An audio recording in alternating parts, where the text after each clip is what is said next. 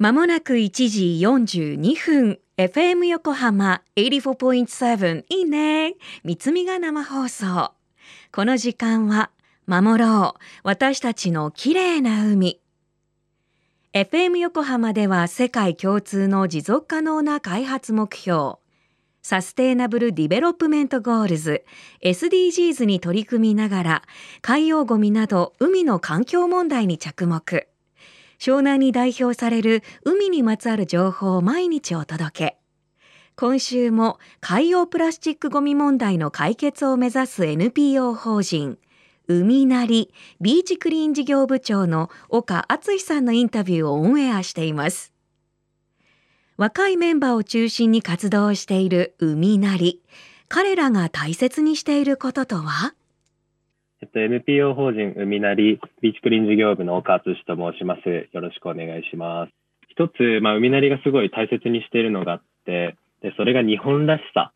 というか、まあ、日本人ってやっぱりどうしても海外の、例えばだけカリフォルニアとかすごいキラキラしてる海みたいなところもちろんまあ好きな人も多いんですけど、やっぱりそのちょっとした静けさだったり、例えばお茶碗がちょっとひび入ってるとかっていうところに美しさを見出すとかっていうところで、まあ一つその日本らしさってものを、まあ私たちの根底の中にはあると思っていて、で、実は江戸時代の日本人の生活とかを見てみると、意外とまあヒントがすごい隠れてて、そういう修理屋さんだったり、さっきも言ったそのお茶碗、割れてしまったお茶碗をもう一回自分たちでくっつけ直して使い直す。とかっていう文化からもわかると思うんですけど、エコなんだけど別に環境問題を意識してるわけでもなく、本当にそういうものを大切にするとか、まあ、自分たちのその根底にあるそういう価値観みたいな日本人らしさっていうものをすごい大切にしていたなっていうところで、やっぱりあの人たちってだから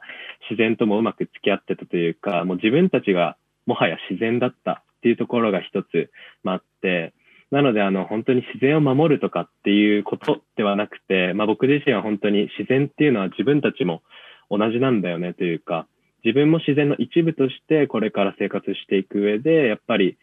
どうやって豊かな生活を送っていくかみたいなことをもっともっとみんなで考えていけたらいいなっていうふうに思っています。まあ、まずですね、YouTube の方を見なりでやっていまして、まあ、生活塾っていう名前でやってるので、まあ、生活塾って名前を検索していただければ出てくるんですけど、まあ、その YouTube ではライフスタイルデザインの、まあ、知恵みたいなのを発信していて、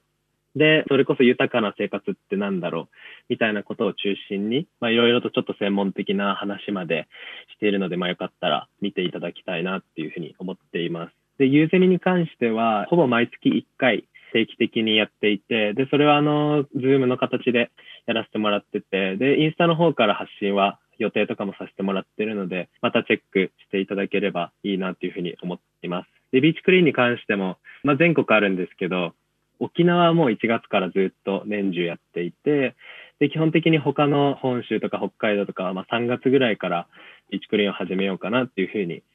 思っています。なので、これもあの全部、海なりのインスタの方から予定は出すので、ここら辺の方をまあ確認して来ていただければすごい嬉しいです。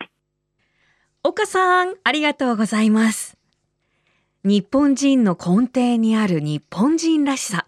海なりでは江戸時代自然と上手に付き合っていた当時の人たちの暮らし方や海外のものを模倣することではなく咀嚼して日本らしい日本に合った方法に変えることを大切にされているんですね。海なりは YouTube をはじめ多様な形で共に学ぶ機会を作られています。詳しくはインスタグラムでご覧ください。FM 横浜では海岸に流れ着いたゴミなどを回収し海をきれいにしていくために県内の湘南ビーチ FM、レディオ湘南、FM 湘南ナパサ、FM 小田原のコミュニティ FM 各局とその他県内の様々なメディア、団体のご協力を得ながら活動。